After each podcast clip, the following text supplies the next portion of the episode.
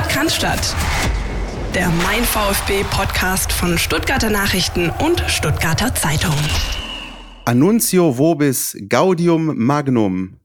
Er ist zurück. Philipp Meisel im Podcast. Grüß dich, mein Freund. Grüß dich, Chris. Ich habe schon immer gewusst, dass du das große Latrinum drauf hast, äh, wie ihn noch was. Sehr schön, sehr schön. Ja, wenn äh, ich die Gelegenheit habe, das schon mal irgendwie ähm, zum Ausdruck zu bringen, dann natürlich jetzt. Schön, dass du wieder da bist. Ähm, wir haben, äh, wie Marco Schumacher sagen würde, ein pickepackevolles Programm mit ganz, ganz vielen Themen, über die wir zu sprechen haben. Es ist geschehen, die Bundesliga ist losgegangen, der VfB hat ähm, sein erstes Spiel 5-1 gewonnen und deswegen haben wir uns uns auch nicht nehmen lassen, diese Folge zu überschreiben mit Spitzenreiter, Spitzenreiter, wenn wir schon mal die Gelegenheit haben, auch wenn das ähm, natürlich ein Muster ohne Wert ist, müssen wir euch nicht sagen, ähm, aber wenn schon, denn schon. Ne? Darüber sprechen wir. Es gibt ähm, aber nicht nur die guten sportlichen Geschichten. Wir müssen natürlich über das Drama um Mo Sanko sprechen. Es gibt aber viele andere Personalien, die auch noch die Schlagzeilen bestimmt haben in der vergangenen Woche ein Zugang, ein Abgang. Es ist beim NLZ viel los gewesen und das nächste Spiel steht auch schon an am Freitag. Also wir haben was zu tun. Richtig, wir haben was zu tun und allem, vor allem auch ein klein wenig Termindruck, denn ich sitze in meinem Arbeitszimmer Schrägstrich Wickelraum. Ähm, und wenn der kleine Mann granatenmäßig äh, presst, dann muss vielleicht hier noch äh, währenddessen der Aufnahme hier eine, eine Windel gewechselt werden. Aber ich glaube, wir kriegen es irgendwie hin. Na und selbst wenn wir hatten schon Folgen, ähm, in denen äh, Marco Schumachers Hund äh, sich zu Wort gemeldet hat, also fände ich das jetzt auch mal nicht schlecht, so einen neuen Gastbeitrag. Ja, ja, wer weiß, wer weiß. Er hat ein ordentliches Organ, äh, die gleiche große Klappe wie sein Vater. Insofern äh, kann da schon mal das ein oder andere durchdringen. Ähm, Christian, Quizfrage zu Beginn. Wann war der VfB Stuttgart das letzte Mal nach dem ersten Spieltag der Fußball-Bundesliga Tabellenführer? Ich habe keine Ahnung und gehe fast davon aus, dass es vor meiner Zeit gewesen sein muss, ehrlich gesagt. Nein, das ist noch gar nicht so lange her. Okay. Und zwar mehr oder minder fast exakt zehn Jahre.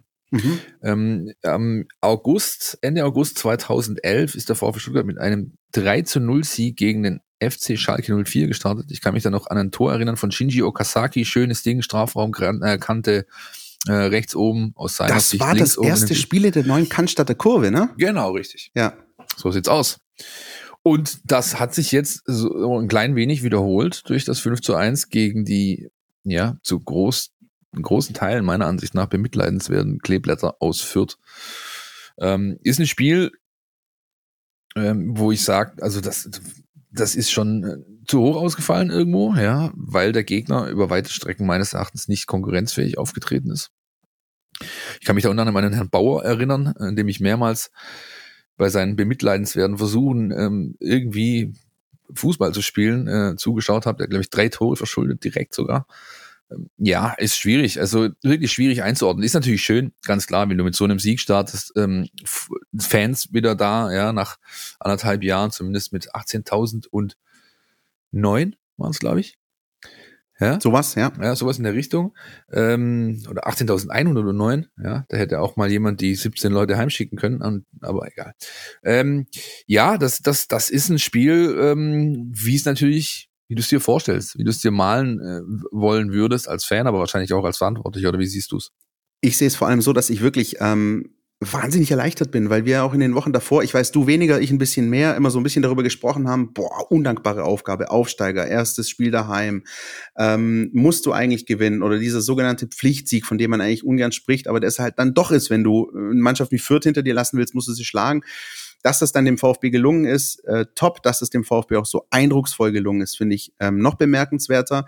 Und ähm, ja, also es sind noch 33 Spieltage zu spielen. Äh, das das ähm, geziemt sich nicht, würde ein großer Philosoph sagen, ähm, hier schon große Schlüsse zu ziehen. Aber ah, wenn man beim VfB 5-1 verliert, sieht es schlecht aus mit Klassenerhalt, habe ich mal nachgeschaut. Da gab es mal ein Spiel, ich meine, gegen Hannover und dann gegen Schalke letztes Jahr. Also wenn der VfB äh, dich 5-1 wegmacht, dann musst du gucken, dass du irgendwie drin bleibst. Äh, die Vierter werden ein schweres Jahr haben, äh, das wissen sie selbst, das haben sie auch gesagt. Ähm, dass der Unterschied so eklatant ist, ähm, hat mich natürlich zu der klassischen Frage verleiten lassen, war jetzt der VfB so geil oder war Fürth so schlecht? Und ich glaube, wahrscheinlich ist es wieder so ein bisschen beides irgendwie, ne? Ja, wie so oft, Chris, liegt die Wahrheit in der Mitte, ja. Get your Bullshit Bingos ready. Das ist natürlich schon so, dass es Fürth eigentlich die ersten 20, 25 Minuten gut gemacht hat. Die sind so aufgetreten, wie sie, wie sie eben auftreten. Die, so sind die aufgestiegen. Ja, das ist ein stringenter, ähm, zielgerichteter, zielorientierter, nach vorne äh, orientierter Fußball, der eben einen gewissen Qualitätsrahmen hat, aufgrund des Spielermaterials, das sie zur Verfügung haben. Aber der Trainer Stefan Leitl, den mag ich eigentlich, der macht es, macht es ordentlich, lässt einen ordentlichen Ball spielen. Und dann hast du aber irgendwann gemerkt, dass äh, beim VfB Stuttgart was ins Rollen kommt, hat vielleicht auch was mit Philipp Clement zu tun gehabt, der natürlich eine andere Art von Fußball spielt als Atta Karasor.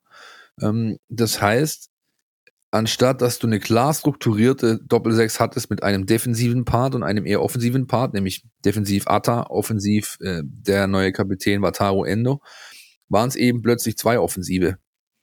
Ja, da kam einfach mächtig, mächtig Druck aus der Mitte, aus, aus dem Maschinenraum. Und dann hast du natürlich auch gesehen, dass den Fürtern irgendwo qualitative Grenzen gesetzt sind und der VfB individuell deutlich besser besetzt ist. Und so haben sich die Kräfteverhältnisse verschoben. Nach und nach und glaube ich mit dem 2 zu 0 war schon, es war schon der Dosenöffner und äh, Trainer Leitl hat es dann glaube ich auch relativ konsterniert vor dem äh, Mikro am nach dem Spiel gesagt. Mit dem 3-0 war das Ding durch. Ja. Und dann kommen wir zum eigentlich interessanten Part vom Spiel. Nämlich, dass der VfB Stuttgart einfach nicht aufhört.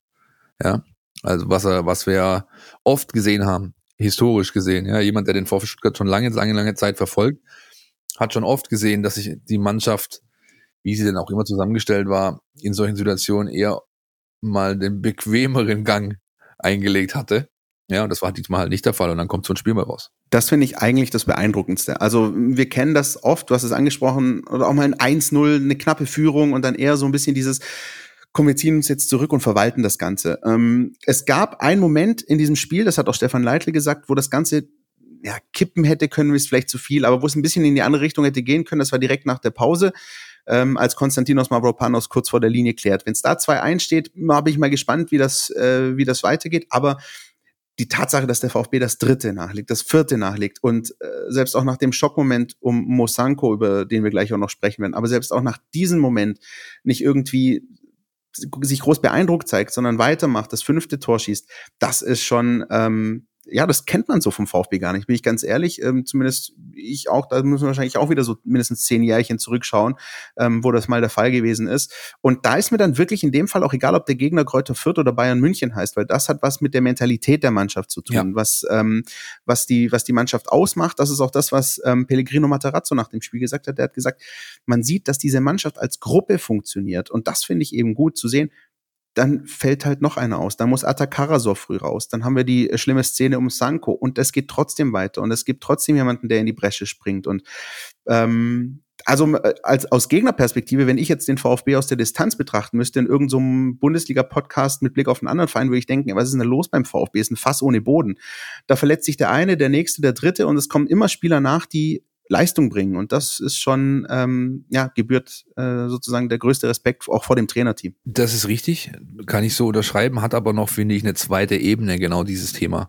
Und das ist die Ebene, über die mir bisher im Nachgang zu dem Spiel am wenigsten gesprochen wurde. So, ob das jetzt, sage ich mal, überregionale Medien sind oder auch ob das wir waren. Wenn ich, ähm, das haben vielleicht der ein oder andere gesehen, der den mein VfB-App nutzt, da ist ein Video drin mit den Kollegen Preis und Schumacher, die das Spiel quasi nachbereiten. Und da wird dann gesprochen über der, der war gut und der war super und das war toll. Aber was nicht zur Sprache gebracht wurde, ist das Thema Automatismen. Du siehst jetzt nach anderthalb Jahren und drei Transferphasen Materazzo Mislintat, dass da Dinge greifen. Und dann ist es egal, wer auf dem Platz steht. Ja, du kannst es vielleicht noch mit, mit einer höheren Qualität ausführen, wenn da vorne drin anstatt äh, Ali G halt äh, die österreichische Giraffe rumturnt oder also äh, Sascha Kalacic spielt oder eben ähm, auf der oder dieser Position vielleicht jemand, der noch individuell besser ist, spielt. Aber das ist nicht der Punkt. Der Punkt ist, diese Truppe funktioniert wie eine gut geölte Maschine und das ist wirklich hochinteressant und das kommt von meinem äh, All-Time-Lieblingsthema Kontinuität. Hast du Kontinuität auf Entscheiderposition, hast du die größtmögliche Chance auf Erfolg und sag ich mal, etwas, was erwachsen kann. Ja, der VfB Stuttgart ist jetzt in einer, in einer Schwellensituation, wie es, glaube ich, boah, ich würde mal, also ohne mich jetzt allzu weit aus dem Fenster zu lehnen, sagen, das letzte Mal 2006, 2007 war, als dann später der Titel stand. Ich will jetzt nicht davon reden, dass der VfB Stuttgart Titelkandidat ist, um Himmels Willen, im Gegenteil. Aber es ist eine Situation gegeben, wo alle Rädchen ineinander greifen, wo das bestmögliche Biotop für die einzelnen Spieler da ist, sich zu entwickeln, ihre, ihre Top-Leistung abzurufen. Daraus kann wirklich was erwachsen. Ich bin der Meinung, dass der Weg noch lange nicht zu Ende ist, aber die Basis, eben diesen Weg so erfolgreich wie möglich zu gehen, die ist so gut wie lange nicht. Was ich ganz wichtig finde, auch an der Stelle, so ein bisschen dein Lieblingswort ist Kontinuität. Mein Lieblingswort ist ein bisschen Demut immer über, glaube ich, all die Jahre, in denen wir diesen Podcast aufgenommen haben. Und auch nach dem 5-1 gegen Fürth habe ich diese Demut bei den Protagonisten wahrgenommen. Beispielsweise bei Marc Oliver Kempf, den wir am Wochenende einfach mal zum Spieler des Spiels gemacht haben, auch wenn es fünf andere hätten sein können, aber zwei Tore und äh, hinten ähm, sehr gut ähm, für Stabilität gesorgt. Das, das war dann schon auch gut. Marc Oliver Kempf hat nach dem Spiel am Samstag gesagt, ähm, wir brauchen jetzt, genau wie du gesagt hast, wir brauchen jetzt gar nicht denken, dass wir jetzt alles von selbst geht, dass wir abheben. Wir haben schon am Freitag ein schweres Spiel in Leipzig. Wir wissen auch, dass das die ganze Saison über nicht so laufen wird. Wir freuen uns jetzt. Das ist schön, dass wir gewonnen haben aber wirklich viel kaufen können wir uns davon nicht und wir müssen einfach so weitermachen. Und da merkst du einfach schon dieses Mindset in den Spielern, ähm, äh, die wirklich direkt nach Abpfiff, wo wir es wissen, da auch von Marc Oliver Kempf wissen, dass er nach dem Spiel gerne auch noch ein bisschen äh, in, äh, in der Hitze der Nacht noch Dinge manchmal auch sagt und einer ist, der, der auch wirklich auch konkreter wird in, in, in Interviews nach dem Spiel. Aber wenn selbst er äh, das wirklich auch schon fast automatisiert sagt, je, wir, wir können uns davon noch nichts kaufen, wir müssen weitermachen, macht mal langsam, es ist erst der erste Spieltag, dann heißt das schon viel. Und ähm, diese Mischung, ich glaube, diese Kombination aus äh, Kontinuität, einerseits auf Entscheiderebene, aber auch auf der sportlichen Ebene und äh, Demut. Und zwar nicht nur auf Verantwortungsebene sozusagen bei, bei Misslintat, Mantarazzo, sondern auch bei den Spielern. Wenn das die Spieler leben, diese Demut, dann hast du beste Voraussetzungen und vor allem, ohne jetzt zu viel vorwegzunehmen, wir, wir schauen nachher noch auf das Spiel in Leipzig, aber selbst wenn das dann schief geht, selbst wenn das 3-0 schief geht, dann lässt sich diese Mannschaft nicht von diesem Weg abbringen. Und das ist, das ist das Wichtigste und das ist eigentlich der einzige Weg, wie du ja, dauerhaft erfolgreich sein kannst. Wollen wir noch mal einen Experten zu Wort kommen lassen, der uns erklärt, wie denn das aus äh, Datensicht gelaufen ist, was wir da am Samstagnachmittag in der Stuttgarter Arena beobachten durften? Na sicher, dafür haben wir ihn ja. Der VfB Stuttgart grüßt nach dem ersten Spieltag von der Tabellenspitze. Mit einem 5 zu 1 fertigten die Schwaben den Aufsteiger aus Fürth ab und feierten den höchsten Auftaktsieg der VfB-Historie in der Bundesliga. Zudem gewannen die Stuttgarter erstmals seit zehn Jahren wieder am ersten Spieltag einer Bundesliga-Saison. Beachtlich an diesem Torfestival ist, dass nicht zwingend damit zu rechnen war. Zwar war die Favoritenrolle im Duell mit dem Aufsteiger klar verteilt, jedoch fehlten dem VfB allerhand Stammspieler, angefangen bei den Topscorern der Vorsaison Kalajdzic und Silas. In der Saisonvorschau ging es genau darum, kann der VfB seine Stärken nach Standards erneut in die Waagschale für diese Spielzeit werfen? Ist die Mannschaft in der Lage, gegen tiefstehende Gegner Positionsangriff zu treffen? Und was ist, wenn Kalajdzic mal fehlt, kann Sosa noch andere VfB-Kicker mustergültig bedienen? Die Fragen konnten nach dem ersten Spieltag zur Freude aller VfB-Fans bejaht werden. Die Stuttgarter trafen auch in Abwesenheit des österreichischen Stürmers zweimal nach ruhenden Bällen. Marc-Oliver Kemp avancierte mit einem Doppelpack zu einem der vielen Matchwinner am ersten Spieltag. Bei drei VfB-Toren lieferte Sosa die Assists. Darüber hinaus war der Flügelspieler an allen fünf Toren der Schwaben mit einer Aktion beteiligt. Neben Erling Haaland also der Spieler des ersten Spieltags. Und es mussten eben die Spieler zu überzeugen, die letzte Saison selten bis gar nicht zum Zug kamen. Philipp Förster lieferte einen Assist, gab sechs Schüsse ab und 11,7 Kilometer Laufleistung sammelte er ebenfalls, jeweils Topwert beim VfB an diesem Spieltag. Philipp Clement ebenso von der Bank gekommen, mit einem Tor aufgefallen, aber insgesamt auch an drei Treffern beteiligt gewesen. Und dann wäre noch Al-Gadoui, der äh, Kalajdzic-Vertreter, traf einmal und lieferte einen Vorassist. Nimmermüde präsentierte sich auch Wataru Endo. Der neue VfB-Kapitän stand nach seinem Einsatz bei den Olympischen Spielen ohne nennenswerte Sommerpause direkt wieder in der Startelf der Schwaben. Die Bilanz ein Tor und natürlich die meisten gewonnenen Zweikämpfe beim VfB, 16 Stück. Am kommenden Spieltag reist der VfB Stuttgart nach Sachsen und kann RB Leipzig den Saisonauftakt endgültig vermiesen. Vorausgesetzt, man kann die Offensivpower auch gegen den Champions League Teilnehmer auf den Platz bringen. Insgesamt 30 Schüsse gab der VfB gegen Fürth ab. In der Vorsaison gab nur der FC Bayern München einmal mehr als 30 Schüsse ab.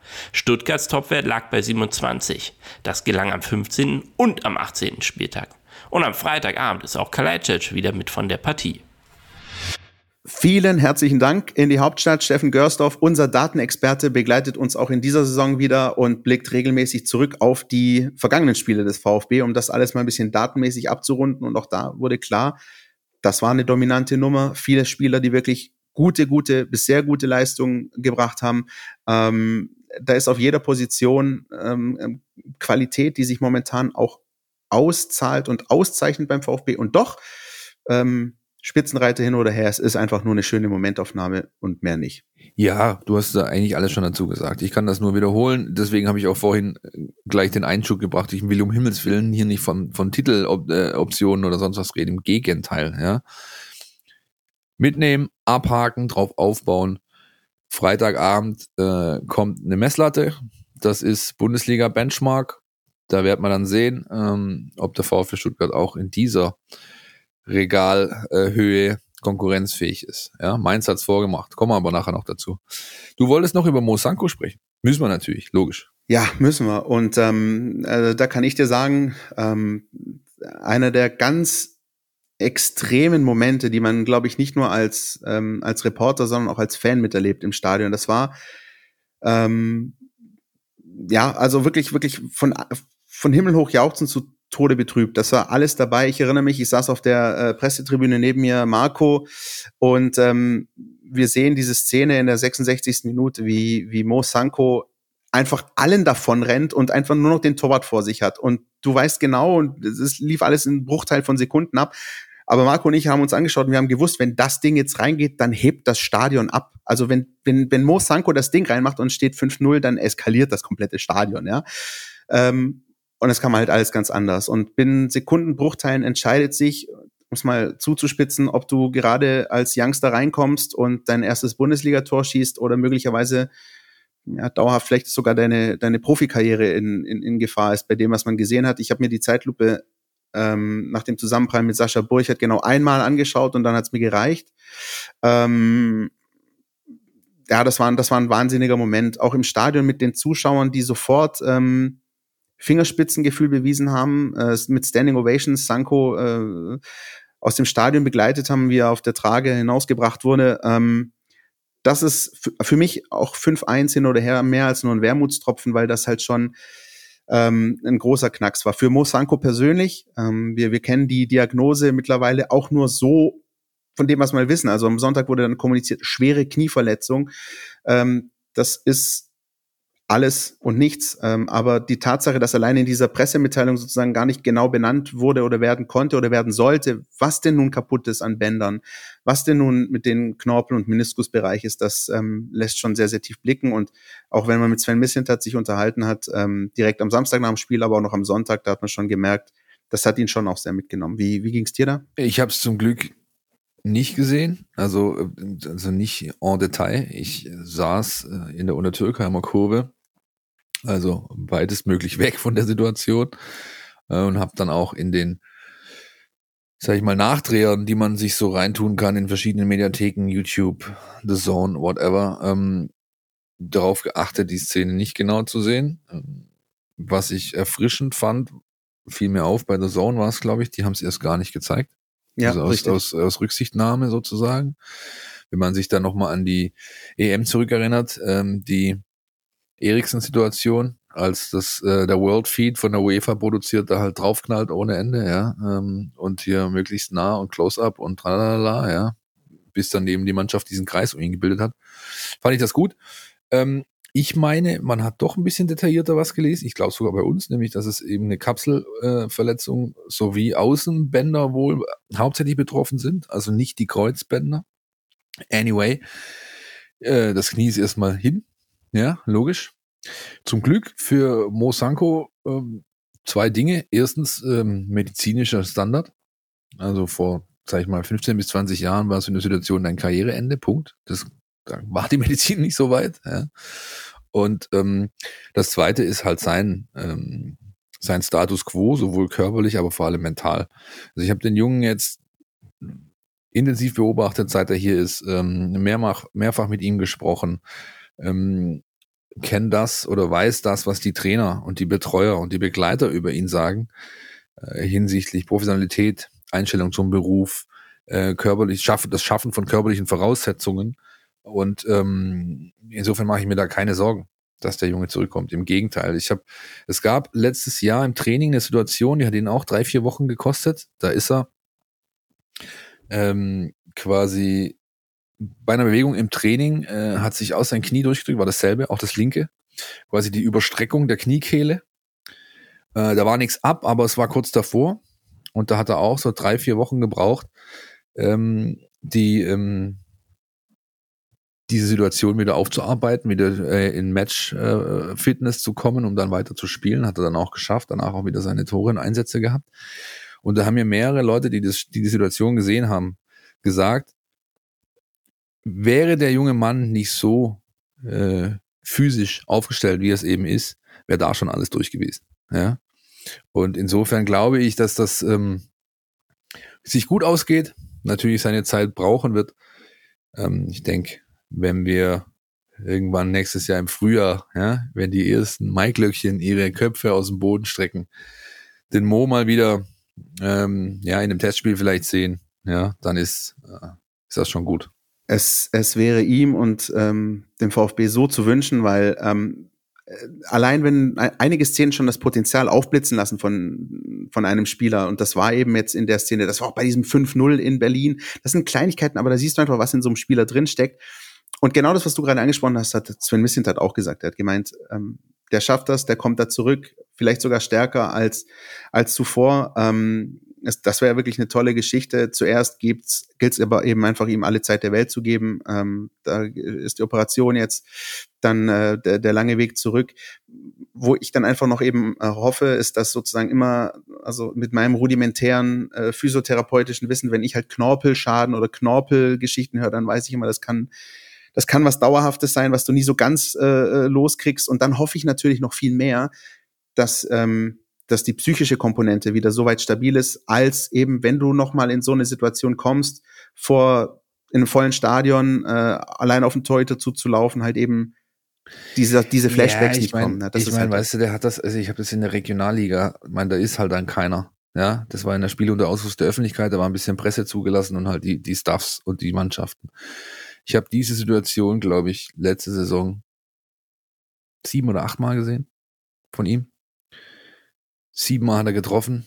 Einmal war der Torwart halt, äh, ähm, war der Torwart halt besser oder der Winkel zu spitz oder was auch immer.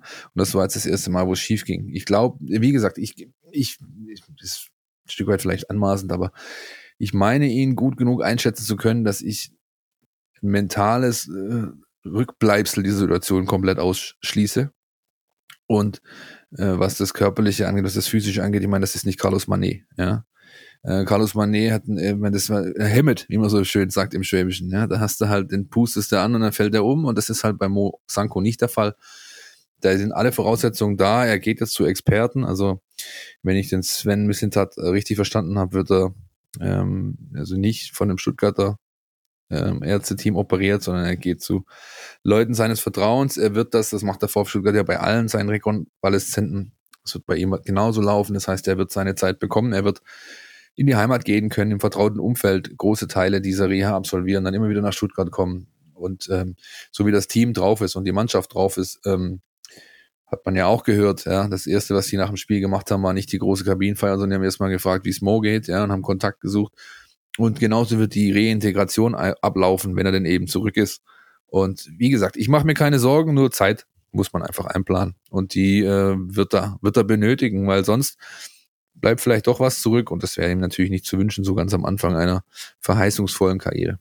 Definitiv. Und wenn es aber eine Geschichte gibt, die äh, auch Mo Sanko Hoffnung machen kann, dann ist es die von Sascha Kalajic, der mit einem ähnlich demolierten Knie lange weg war, ähm, auch einen langen Weg zurück hatte und auch stärker als zuvor zurückgekommen ist. Also es geht. Ähm, wir drücken ihm alle Daumen. Gute Besserung auch an der Stelle. und ähm, sprechen jetzt über äh, Sportsfreund Borna Sosa, der äh, ja jetzt doch noch Nationalspieler werden wird, wie ich gelesen habe, wie ich den kroatischen Gazetten entnehmen konnte, Philipp. Slatko Dalic ist ein Weichei. sagen die einen sagen so, die anderen sagen so. So sieht's aus, richtig genau. Nein, aber der Nationaltrainer hat ja schon ähm, durch die Blume zwischen den Zeilen, wie man das nennen möchte, schon als es die Posse rund um die Nominierung für die deutsche Nationalmannschaft vor der EM gab, äh, im Nachgang dann durchblicken lassen, dass eigentlich alle Türen offen stehen. Und ähm, so wie der Vize-Weltmeister, tut mir leid, Chris, äh, bei dieser Europameisterschaft aufgetreten ist, gibt es da auch jede Menge Handlungsbedarf, zumal auf dieser Position, aber auch auf vielen anderen. Ja, also ich war, war teilweise erschrocken, was die da gekickt haben. Und ähm, da ist das Feld, glaube ich, bestellt jetzt für einen der besten Vorbereiter Europas. So muss man es ja mittlerweile sagen. Das ist nicht nur in Deutschland so, ja, dass ähm, Borna Sosa die Messlatte darstellt für sogenannte Wingbacks, was Vorbereitungen angeht, was aber auch Dinge wie Laufleistung beispielsweise angeht. Also das ist schon sehr, sehr gut. Er hat richtig hingelangt. Ähm, ich glaube, die zweite war es, wo, wo das Teil, den Ball noch so vor der Auslinie wegkratzt. Da habe ich gedacht, also wie kriegst du, wie kriegst du da noch eine Flanke hin? Ja? Wie kriegst du, also wie kriegst du das so hin, dass der noch mit, mit dem nötigen Effet und dem nötigen Speed reinkommt? Und ich meine, äh, der Marc musste ja zweimal nur einfach seine Birne da reinrammen, ja. Die Dinger hatten, haben ja danach, also, also ich habe mit Leuten zusammengeguckt, zusammengekickt, die konnten nicht so stark schießen, ja, wie Marc Kempf in diesen beiden Situationen äh, geköpft hat. Ja. Ja, also ähm, das hängt halt auch mit der Flanke zusammen. Also so richtig. Die, die, muss halt kommen, die braucht den richtigen Effet, die braucht den richtigen Winkel und und und. Ja, und das scheint äh, Borna Sosa momentan echt im Schlaf hinzubekommen. Ja, ich bin sehr froh, äh, kann ich an dieser Stelle schon mal verraten, äh, ihn in meiner Kicker Interactive Truppe zu haben dieses Jahr. Ja? Na, sowas. Ähm, ja, es ist einfach eine, es ist eine gute Geschichte. Auch das ist wieder so eine Sache, die zeigt, ähm, Dinge können, auch wenn sie irgendwie äh, mitunter wirklich sehr kompliziert scheinen, dann doch noch ein gutes Ende finden. Und so ist es bei Borna Sosa gewesen. Wir müssen das nicht alles aufrollen, aber die Tatsache, dass er nominiert ist, ist ähm, toll. Und wo ich gespannt bin, ist, also erstmal ist auch hier wichtig, ähm, dass er möglichst jetzt verletzungsfrei bleibt, ähm, dann möglichst verletzungsfrei zur Nationalmannschaft reist, dass er übrigens auch ebenso verletzungsfrei dann wieder zum VfB zurückkommt. Das ist natürlich wichtig.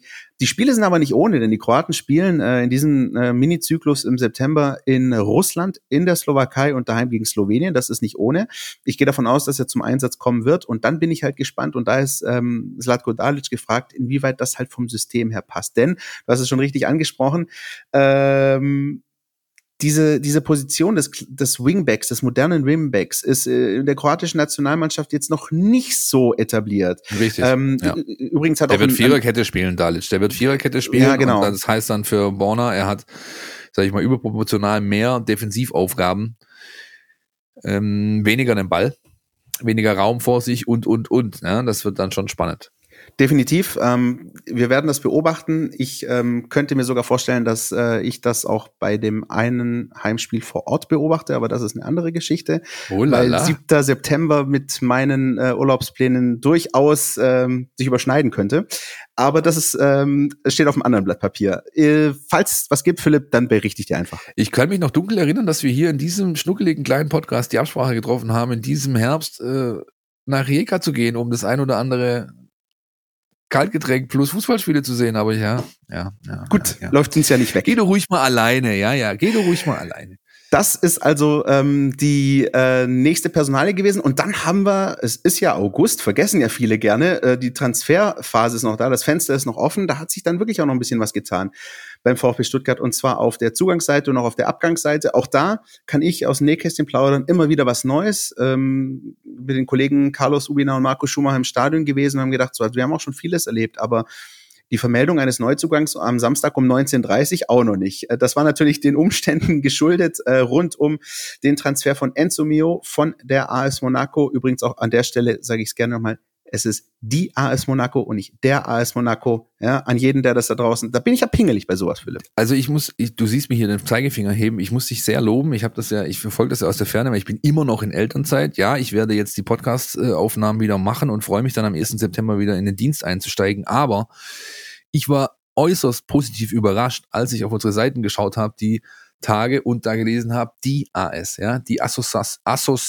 Asso, Es ist halt auch schon spät, Philipp. Association, ja, egal, sportiv. Association ja. Sportiv. Association Sportiv, Dankeschön. Äh, ist schwierig, ja. Ähm, für mich als äh, Nicht-Französisch-Kenner ist das schwierig. Jedenfalls ähm, ist, ich finde das sowas, ja, ich finde das, das sind die kleinen Details, auf die es äh, mir ankommt irgendwie, ja. Ich mag das auch nicht, wenn man von vom äh, äh, FC Arsenal spricht oder so. Ja? Oder von Arsenal London, noch schlimmer. Ja. Ja, genau. Gut, äh, wir schweifen ab. Wo waren wir hängen geblieben? Ach so, ja, genau. Beim niemand, Neuzugang. Niemand wusste so genau, ist das jetzt die Transferphase des VfB Stuttgart oder schon der Bundestagswahlkampf von Olaf Scholz, weil beides ist ungefähr gleich langweilig gewesen, ja, oder ist gleich langweilig, aber dann kam plötzlich der Schuhmacher um die Ecke und schreibt was von einem jungen Franzosen äh, aus Monaco, der vielleicht den Weg hierher finden könnte. Mittlerweile hat er diesen Weg gefunden. Und ich muss äh, ganz ehrlich gestehen, ich habe keine Ahnung, wie ich diesen Spieler einschätzen soll, weil ich kenne ihn schlicht nicht. Ja, ich habe mir natürlich mittlerweile das eine oder andere angeschaut, seine Vita beispielsweise äh, und natürlich diese üblichen YouTube-Highlight-Clips, wo auch ich bei der SV Eintracht, äh, wenn du meine zehn Jahre da nimmst, kann ich mir auch so einen zwei Minuten Clip zusammen zusammenschneiden, wo ich gut aussehe. Insofern mh, hm, schwierig. Positionsprofil gefällt mir und äh, ansonsten ist das natürlich äh, das, äh, ich will fast schon sagen Schema F, ne? Junger Franzose, top ausgebildet und äh, ich bin ein bisschen überrascht, dass ähm, der Kollege Kovac ähm, keine Verwendung für so einen Spieler hat. Äh, der VfB hat die. Das ist gut. Der passt, äh, glaube ich, hier rein von seinen Fähigkeiten, die er mitbringt, von seinem Profil, wie gesagt.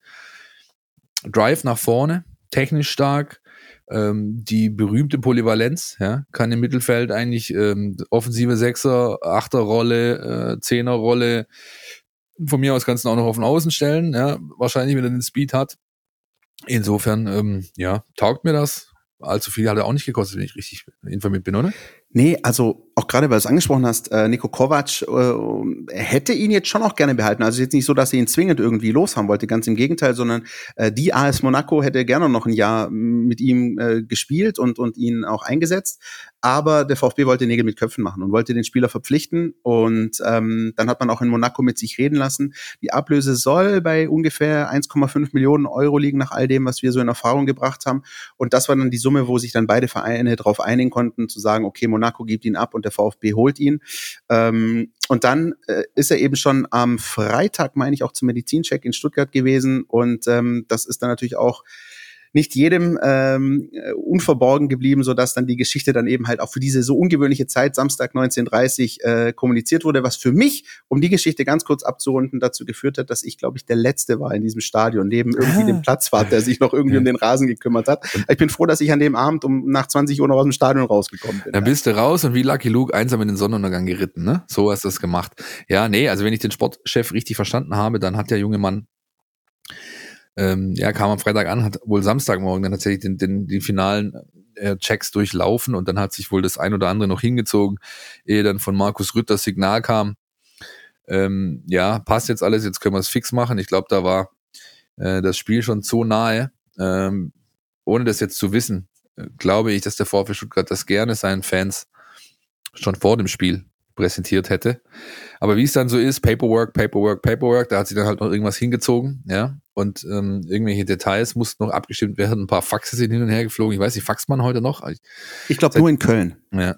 Ja, Entschuldigung. Erik Maxim Choupo-Moting, ja, war doch, war doch dieser berühmte Fall, glaube ich, oder? Wo das ja. Fax an eine Minute zu spät. Ja, gut. Äh, wir schweifen schon wieder ab. Ja, also wie gesagt, wir werden, wir werden das beobachten, wir werden das einschätzen dann auch. Ähm, und das wird so wie ich wiederum den Sportchef verstanden habe, relativ bald passieren. Denn der junge Mann, wie gesagt, hat bei Monaco auf ähm, Top-Level trainiert, war da fester Teil der ersten Mannschaft und zwar nicht erst seit gestern, sondern seit anderthalb Jahren. Das heißt, das ist jetzt kein Spieler wie ein Moussa Sissé, den man zu Frank Fahrenhaus packt oder ein Alu Kurl, der dann da hingeht und sagt, wir bauen dich jetzt mal auf, du guckst dir jetzt mal an, wie man in der Regionalliga auf die Socken bekommt und dann äh, sehen wir mal in einem halben Jahr weiter, sondern der wird sofort in der Lage sein, Einsätze zu bekommen. Und ich glaube nicht, dass es am Freitagabend passiert, äh, aber bald. Das glaube ich schon. Wer auch demnächst ein paar Einsätze bekommen soll, allerdings nicht mehr im Trikot des VfB Stuttgart, zumindest in der nächsten Saison, das ist Darko Chulinov. Der ist nämlich, das wurde jetzt an diesem Mittwoch ganz frisch bekannt, ähm, für ein Jahr ohne Kaufoption ähm, nach Info des VfB ähm, zum FC Schalke verliehen bis Juni 2022, soll dort eben in der zweiten Liga Spielpraxis sammeln und ähm, ja, trägt dann erstmal Königsblau. Was, was halten wir davon? Naja, aus Sicht des VfB Stuttgart ist das ein Deal, der eigentlich nur positive Seiten hat. Ne? Du behältst den Spieler, also gibst dem äh, Verein, dem Aufnehmenden keine Option, sondern er wird halt wieder hier herkommen. Du gibst ihm Spielpraxis, wenn er sie, die sich erkämpft und erarbeitet, wenn er auch in Schalke gilt, wahrscheinlich ein Leistungsprinzip, zumindest zu großen Teilen. Ähm, soll in dieser Saison wieder so sein, glaube ich. Soll, soll wieder so sein. Ja, letzte Saison war es ein bisschen schwierig, glaube ich. Ja, also ähm, ich, ich kann da dem erstmal nur Positives abgewinnen. Ja, der Junge ist auch in so einer Schwellensituation, dass er eben möglichst viel Spielzeit in die Beine braucht. Und ich glaube, die EM hat gezeigt, dass er auch dazu in der Lage ist, tatsächlich auf, sag ich mal, ähm, Top-Level eine Rolle zu spielen. Ne? Ich meine, das war jetzt Nordmazedonien und so weiter. Ja, die haben dreimal auf die Glocke bekommen, aber also ich habe, glaube ich, zwei Spiele über 90 gesehen von denen bei der, bei der Europameisterschaft und da ist mir beides, beide Male positiv aufgefallen, inklusive seinem aberkannten Tor. Also das ist schon so, dass der Junge einfach jetzt Minuten, Minuten, Minuten, Minuten braucht und das ist man beim VfB Stuttgart momentan nicht in der Lage, ihm zu garantieren. Insofern ist das okay. Ähm, und andererseits, und das ist halt das, was sich auch der Herr Chulinov jeden Morgen jetzt sagen muss, wenn er vor dem Spiegel steht, wenn du es nicht schaffst, in Schalke dich durchzusetzen, Stammspieler zu werden, dann war es halt auch das beim VfB. Ne? Also, wenn er das nicht schafft, jetzt dort sich als etablierte Kraft in der zweiten Liga durchzusetzen, dann wird auch der VfB Stuttgart nächste Saison sagen, okay, Junge, hier hast du nochmal eine Vorbereitung, hast noch einmal vier Wochen Zeit, ähm, dich zu zeigen. Und wenn du uns nicht allen Knoten in die Beine spielst, dann war's das und wir suchen dir einen Club. Ja, das so ehrlich muss man sein. Und ich glaube, das wissen aber auch alle Seiten. Also insofern wäre ich da gar nicht, also ja, das ist halt einfach, das ist so, that's business. So, so läuft dieses Geschäft. Und ich glaube, da äh, können auch alle Seiten mitleben. Alter Philipp Meisel, dem habe ich einfach nichts mehr hinzuzufügen. Ja, da, da wüsste ich jetzt auch nicht, was ich noch irgendwie an, an Halbsatz bringen könnte. So lassen wir das stehen. Darko Chulinov, wie gesagt, ein Jahr beim FC Schalke 04, vielleicht auch für euch da draußen wieder die Motivation, das eine oder andere Zweitligaspiel zu gucken. Das war bei mir bisher ehrlich gesagt nicht so in dieser Saison, aber schauen wir mal. Jingle, bitte. NLZ News. Neues von den Nachwuchsmannschaften. Lange hat man drauf hingefiebert und sich drauf gefreut. Zumindest äh, ich für meinen Teil, aber ich glaube, ich kann da auch für viele andere VfB-Fans sprechen und natürlich für die Mannschaft und das Trainerteam. Es geht endlich wieder um Punkte, und zwar bei der U21, bei der U19 und bei der U17. Und wir beginnen heute mal mit der U17. Wir drehen den Spieß einfach mal um. Normalerweise gehen wir von oben nach unten. Heute machen wir es mal andersrum. 1-1 gegen den FC Ingolstadt 04 hat Markus Fiedler mit seiner jungen Truppe am Sonntag 13 Uhr auf die Beine gestellt. Ich wollte es mir eigentlich anschauen, habe es dann aufgrund verschiedenster Gründe leider nicht geschafft, runterzugehen. Man äh, hat mir zugetragen, dass es ein recht solider Auftritt war. Allerdings noch mit jeder Menge Steigerungspotenzial. Und das werden die Jungs dann hoffentlich die nächsten Wochen auch entwickeln, dieses Potenzial. Jetzt geht's weiter mit einem Derby, nämlich Sonntag 14 Uhr, auswärts an der Kreuzeiche, Christian. SSV Reutling. Beim glorreichen SSV Reutlingen. So sieht's aus, ja. Die U19, die habe ich gesehen. Die waren nämlich das Vorspiel für äh, die Profis gegen Fürth. 12.30 ging es da los im Schliens und ich muss äh, an dieser Stelle Props an die VfB-Fans aussprechen, die da wirklich zahlreich zugegen waren. Das waren 400 Leute mindestens, würde ich mal sagen. Ohne, also jetzt, ich habe jetzt nicht jedem die Hand gegeben, aber es war verhältnismäßig viel los. Ähm, man konnte sich Karten online holen und dann äh, das Spiel auf dem Einser begutachten und das ging 3-0 für den VfB aus gegen Darmstadt 98. Äh, zwei Tore, die ersten zwei Tore von Alexi TBD, Neuzugang FC Toulouse. Der hat, glaube ich, seine ersten zwei Ballkontakte damit ähm, verschwendet, hätte ich beinahe gesagt, ähm, die, die Pille ins, in, ins Netz zu, äh, zu drücken. Ja, zwei relativ einfache Tore. Darmstadt war die ersten 15 Minuten überhaupt nicht auf dem Platz. Die können froh sein, dass da nicht mehr passiert ist. Und das ist wiederum der Grund, warum der Trainer Nico Willig alles andere als zufrieden war am nächsten Tag. Denn das, was dann, passiert ist auf dem Einser, ist das, was, äh, was beim VfB drüben in der großen Arena danach nicht passiert ist. Die haben nämlich aufgehört nach dem 2-0. Ja? Die waren schnell in Front, haben sich äh, ja dann, ich will nicht sagen, ergötzt in ihrer, in ihrer, in ihrer Führung, aber es war halt einfach deutlich zu wenig. Äh, mit, von Minute zu Minute ist Darmstadt besser ins Spiel gekommen, hat äh, äh, dann irgendwann auch die besseren Chancen gehabt, aber halt nicht die, Qualität, diese Chance dann auch in Tore umzumünzen. Äh, der VfB Stuttgart hat äh, sich in dieser Zeit mehrfach auf seinen jungen Torhüter ver äh, verlassen. Ich glaube, da stand ein 15-Jähriger im Tor, muss ich nochmal genau nachgucken, aber es war nicht äh, ähm, äh, Werdig und es war auch nicht Kilian Scharner. Äh, ja, und das, das ist äh, zu wenig gewesen. Also ich, ich will jetzt nicht allzu hart mit der Mannschaft ins Gericht gehen, aber da hat man schon gemerkt, dass es noch gewaltig knirscht. Ja, dass es hier und da wirklich gewaltig knirscht. Da haben sich die Jungs untereinander mal ein bisschen angekackt. Äh, der Trainer draußen wie so ein einsamer Rufer an der Linie gestanden und nichts äh, von dem, was er an Input äh, hat reingeben wollen, kam groß an. Ja, und am Schluss haben sie dann das dritte gemacht. Aber das äh, Ergebnis, Christian, steht deutlich besser da, als das Spiel es war. Und das ist eben der Grund, warum man Fußball nicht nur nach den nackten Ergebnissen bewerten sollte. Ja, weil ähm, wenn du das liest, ohne das Spiel gesehen zu haben, sagst du, ja, 3-0, easy Nummer, souverän runtergespielt, frühe Tore von der ersten bis zur letzten Minute und dann eben war es halt eben doch nicht so. Und das zeigt, ähm, dass es doch auch wichtig ist, sich die Spiele anzugucken. 3-0 hat äh, die U19 gewonnen und 3-0 hat auch die U21 gewonnen am Regionalliga-Auftakt bei der TUS Rot-Weiß Koblenz. War das denn ähm, souveräner als das Spiel der U19? Lass uns doch mal hören, was der Trainer dazu sagt. Ach so, den haben wir ja auch. Stimmt. Ja, zum Spiel. Ich möchte es gar nicht so lange ausführen. Ich denke, am ersten Spieltag ist es immer schwierig, so eine Standortbestimmung zu, ja, oder wo man, wo man, wo man eine Standortbestimmung hat und, und für uns war klar, wir wollten unser Spiel durchdrücken. Ich glaube, es hat uns 20, 25 Minuten in der ersten Halbzeit äh, relativ gut gelungen und dann ja, hat äh, der TUS uns da auch das Leben schwer gemacht, wo wir dann Phase hatten, auch mit dem 1-0, äh, wenn da das 1-1 fällt, kann ein Spiel nochmal in eine andere Richtung kippen. Da hatten wir das eine oder andere Mal auch, auch eine gewisse, ein gewisses Quäntchen Glück. In der Halbzeit haben wir dann mal zwei, drei Stellschrauben angesprochen, die wir, die wir auch umgesetzt haben wollen. Das hat die Mannschaft richtig gut gemacht.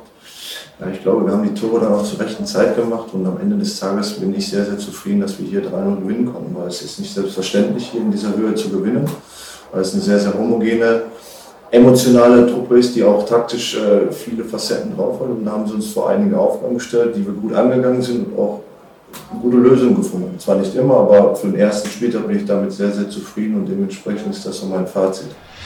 Das war das Fazit von Frank Fahrenhorst, dem Trainer der U21 des VfB Stuttgart. Und äh, übrigens da nochmal eine Quizfrage, die könnte ich aber diesmal auch nicht beantworten. Wann war das letzte Mal, dass der VfB Stuttgart sowohl in der Bundesliga als auch in der Regionalliga die beiden Spitzenreiter nach dem ersten Spieltag äh, ge gestellt hat. Ich weiß es nicht, Christian. Vergiss es, brauchst gar nicht, brauchst gar nicht nach äh, über, drüber überlegen. Aber Antworten von euch da draußen natürlich gerne per Fax oder frankierten Rückumschlag an info@meinvfb.de. Also wer es weiß und äh, sich die Recherchearbeit macht, ähm, wird auch in der nächsten äh, Folge dann von uns sehr sehr lobend erwähnt. Chiffre 1893. Ähm, ja, also ich fand, was ich interessant fand an dem, an dem äh, Fazit von Frank Farnos, ich habe ihn jetzt nach dem Spiel nicht gesprochen, aber er hat ungefähr dasselbe äh, mir ins Mikrofon diktiert äh, in der letzten Saison, nachdem die Koblenzer hier waren. Und da hat, ähm, ja, also da ist die Mannschaft ähm, ist besser, als sie durch das Ergebnis dasteht und auch besser, als sie letzte Saison in der Tab äh, Tabelle abgeschlossen hat. Das ist eine relativ unbequeme, giftige Truppe mit einem Trainer, der aggressiven äh, Stil spielen lässt und da hat sich dann halt in dem Fall einfach auch mal wieder die individuelle Qualität durchgesetzt. Ja, man muss ja nur, nur mal schauen, wer da auf dem Blatt stand für den VfB Stuttgart. Und äh, insofern auch da bitte nichts drauf einbilden. Im Gegenteil, sondern das als Ansporn nehmen, es nächste Woche bestätigen wollen und dann die Woche drauf und dann die Woche drauf und dann die Woche drauf. Und das äh, muss jetzt erstmal das Ziel sein. Das gilt für alle vier Mannschaften, die wir hier besprechen kommt mal jetzt in die Pushen, ja, kommt in die Gänge, lasst euch die, die, ähm, die nicht den Honig um, um, um Bart schmieren, ja, ums Maul schmieren, sondern versucht das einfach, eure eigene gezeigte Leistung als Ansporn zu nehmen und das nächste Woche einfach besser machen. Jetzt hast du die Phrase, wir müssen von Spiel zu Spiel denken, aber sehr geschickt umschifft, mein Freund. Es ja? hat mich sehr viel Kraft gekostet. Ja, das merke ich. Das nächste Spiel übrigens, das findet statt am Samstag 14 Uhr zu Hause gegen die TSG Hoffenheim für die U21 in der Regionalliga. Was ist denn so, ähm, auch aus den Gesprächen, die du mit Frank Farnhorst geführt hast, äh, Philipp, was ist denn die Ambition des VfB 2 in der Saison? Gibt es da, da diese, gibt es dieses klassische Saisonziel oder ist es einfach dieses, Mannschaft entwickeln, gute Ergebnisse bringen und, und die Liga souverän halten. Ja, yeah, wir haben da ja, äh, oder ich habe euch ja da aus dem, vom Bodenseeraum letzte Woche, glaube ich, schon einen Einspieler äh, zukommen lassen, wo, wir, wo ich das so ein bisschen anklingen habe lassen. Vor zwei Wochen war es, ja. Vor zwei Wochen. Die sind zu clever und das machen sie auch richtig, um, um ein klares Ziel zu definieren, zu sagen, wir wollen diesen Aufstiegskampf jetzt mitgestalten.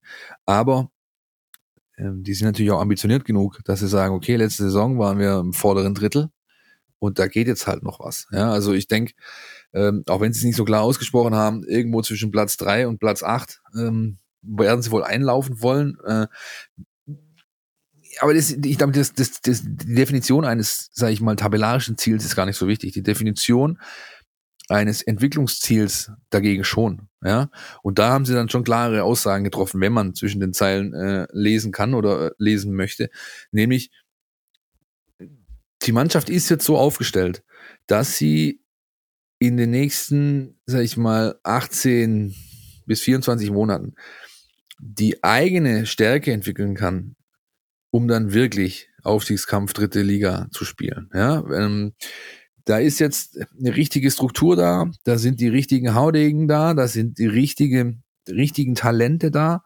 Man muss nur mal überlegen, ähm, wenn ein Ömer Beas jetzt 18 wird und da plötzlich mal mitkicken darf, wenn ein ähm, Naoya Hamada, der seine Spiele wieder braucht, um wieder äh, an den, in den ersten Mannschaftskreis zurückgeführt werden zu können, wenn ein Alu Kohl sich ein bisschen entwickelt und äh, nach dem ersten Tor jetzt am ersten Spieltag mal so richtig reinrutscht, dann hast du noch Shiplock, dann hast du Richie, ähm, äh, weil dann hast du, also da ist jede Menge los, ja, und, und ich glaube, das ist dann schon das Ziel, dass man sagen kann, okay, in ein, zwei Jahren möchten wir so aufgestellt sein in der Mannschaft, nochmal mit Verstärkung von unten, dass wir wirklich ein ernstes Wörtchen mitreden können, um den Aufstieg dann, ja, da kommt jetzt dieses, Ding habe ich ganz vergessen, ja, ähm, unser Kollege Jordan Meyer wurde sozusagen zurückbeordert, nachdem jetzt die Vorbereitung bei Materazzo gemacht hat. Also da ist Qualität da wie lange nicht.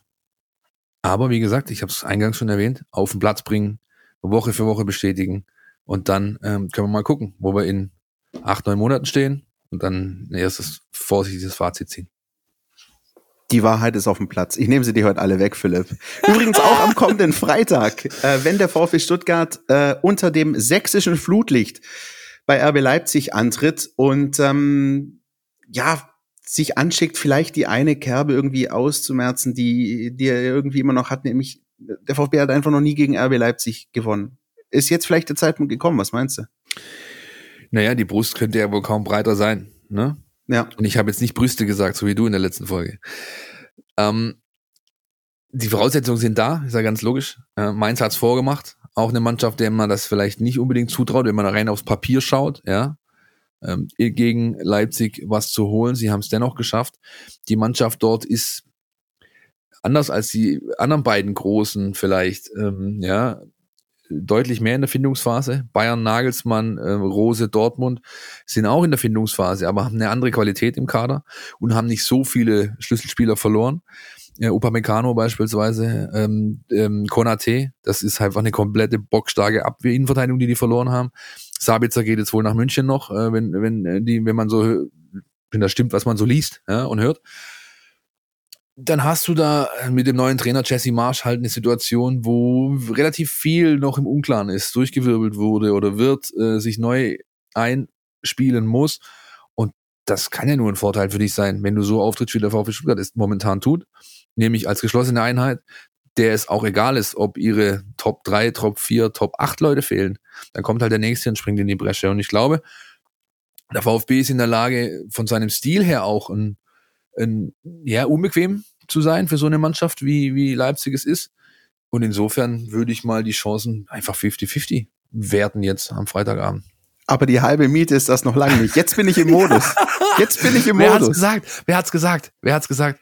Wer hat's gesagt? Na, wer hat's gesagt? Andi Möller? Nein. Wer war's?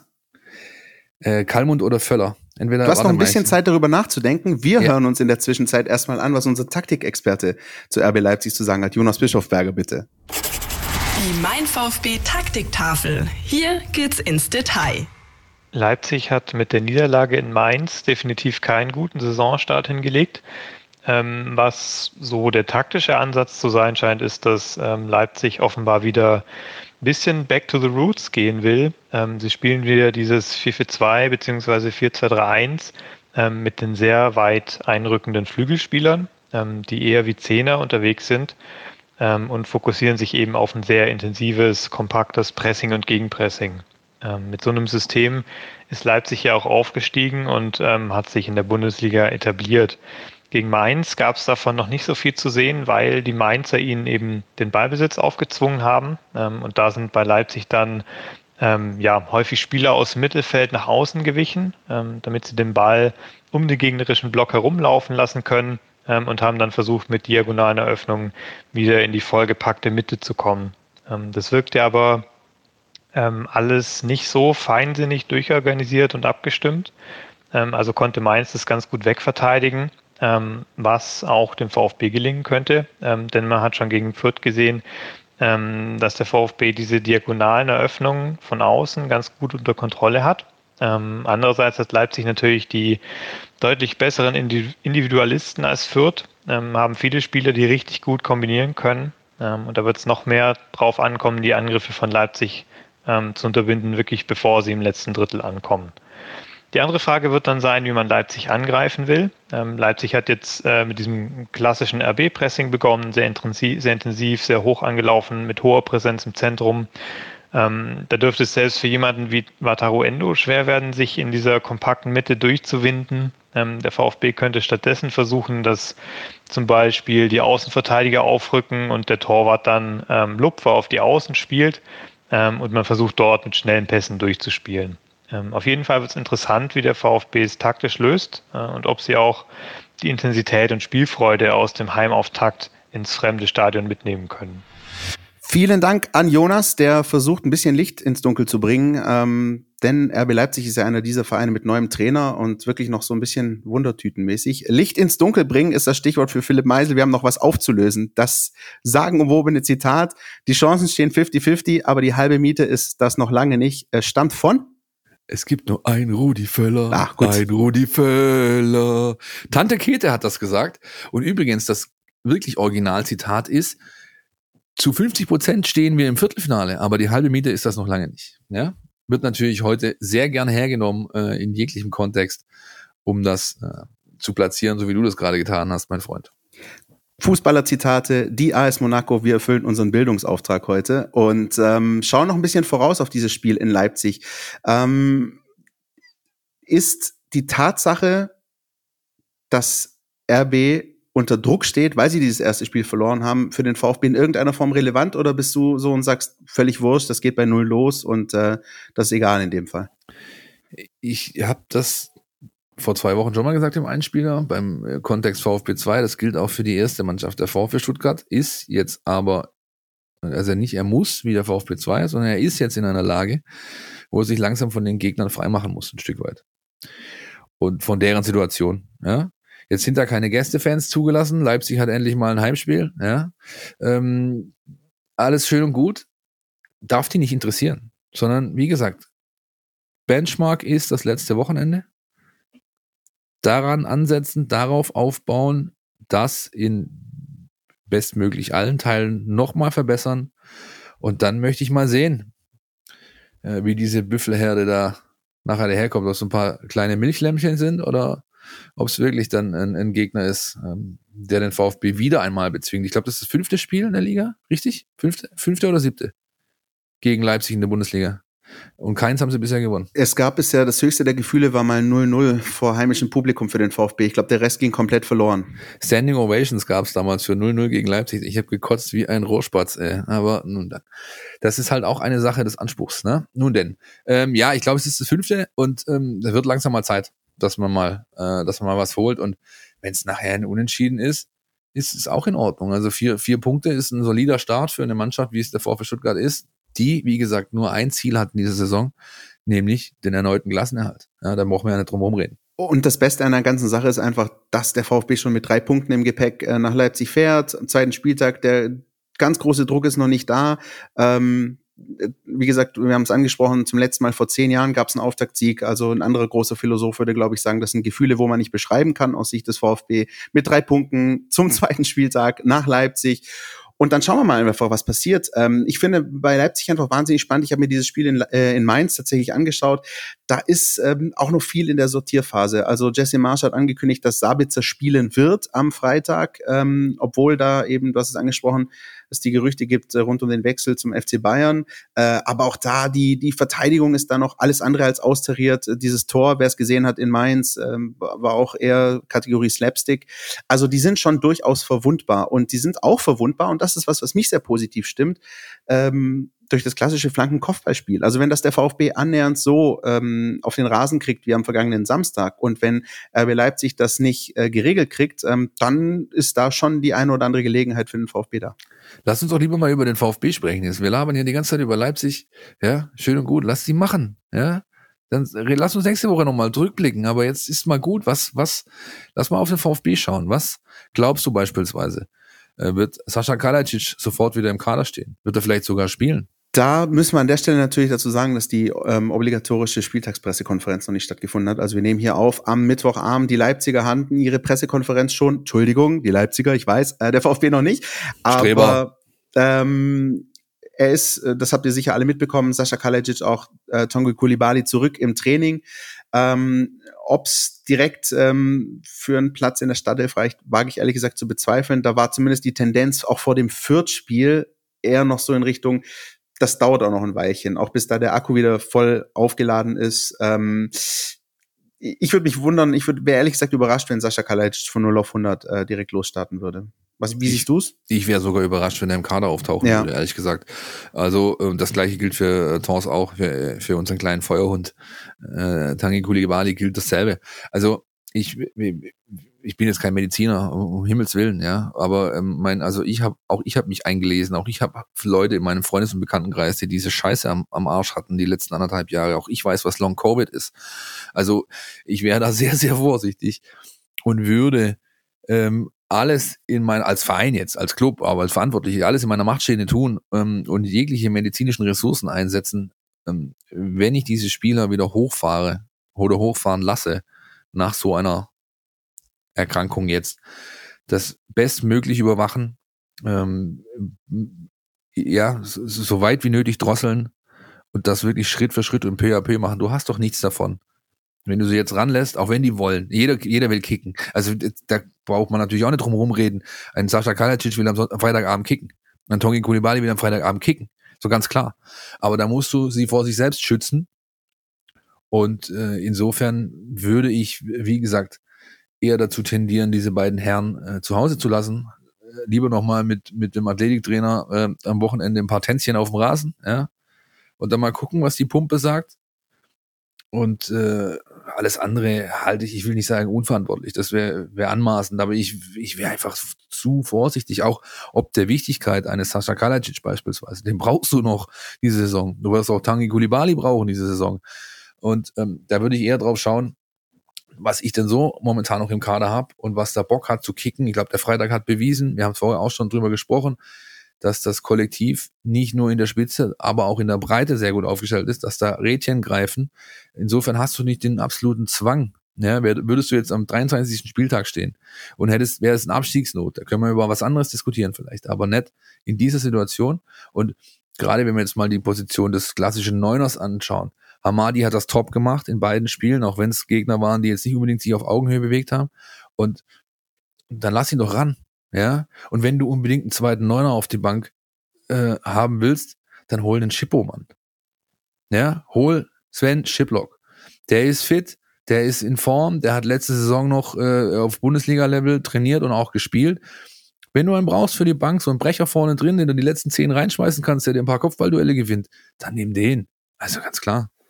Das finde ich ein ganz wichtiger Punkt. Ähm, auch die Spieler zu bremsen, sollte es denn wirklich so weit kommen, weil man muss so ehrlich sein, ähm, die Saison des VfB Stuttgart wird jetzt nicht am zweiten Spieltag in Leipzig entschieden. So, da geht es meine ich ja, genau. Genau, das ist der Punkt. Und ähm, äh, ich glaube, bin aber auch sehr zuversichtlich, dass da die richtigen Entscheidungen getroffen werden. Aber das Beste an sich ist schon mal, die Jungs auch auf dem Platz zu sehen. Auch das ist natürlich auch gut für die Social Media Abteilung, dass man da die Bilder zeigt, wie, wie Sascha Kalajic auch mal wieder in die, in die Kamera lacht und einfach da ist. Das tut, glaube ich, der Fanseele sehr, sehr gut.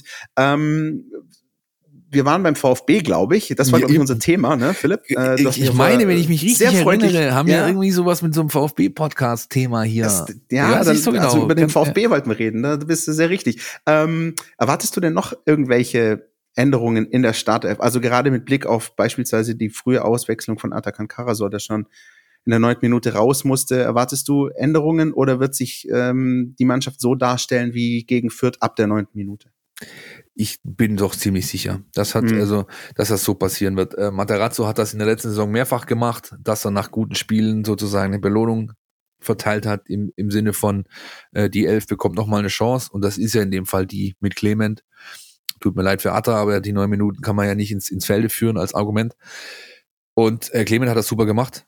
Äh, Philipp ist, ist ein Fußballer, ist sowieso über jeden Zweifel erhaben, da braucht man nicht drum rumreden. Das sage ich übrigens in letzter Zeit sehr oft, da braucht man nicht drum rumreden. Fiel mir beim Hören der letzten Folgen auf. Ähm, nein, also er hat alles, was man braucht für die Position. Er hat das in Paderborn auch schon mehrfach gespielt. Er hat diesen offensiven Part einer Doppelsechs drauf. Ähm, ist gut in Form. Warum nicht? Ja. Ähm, ich glaube auch, dass es, wie gesagt, es, ich kann mich da nur mal wiederholen zum, zum Vorhin.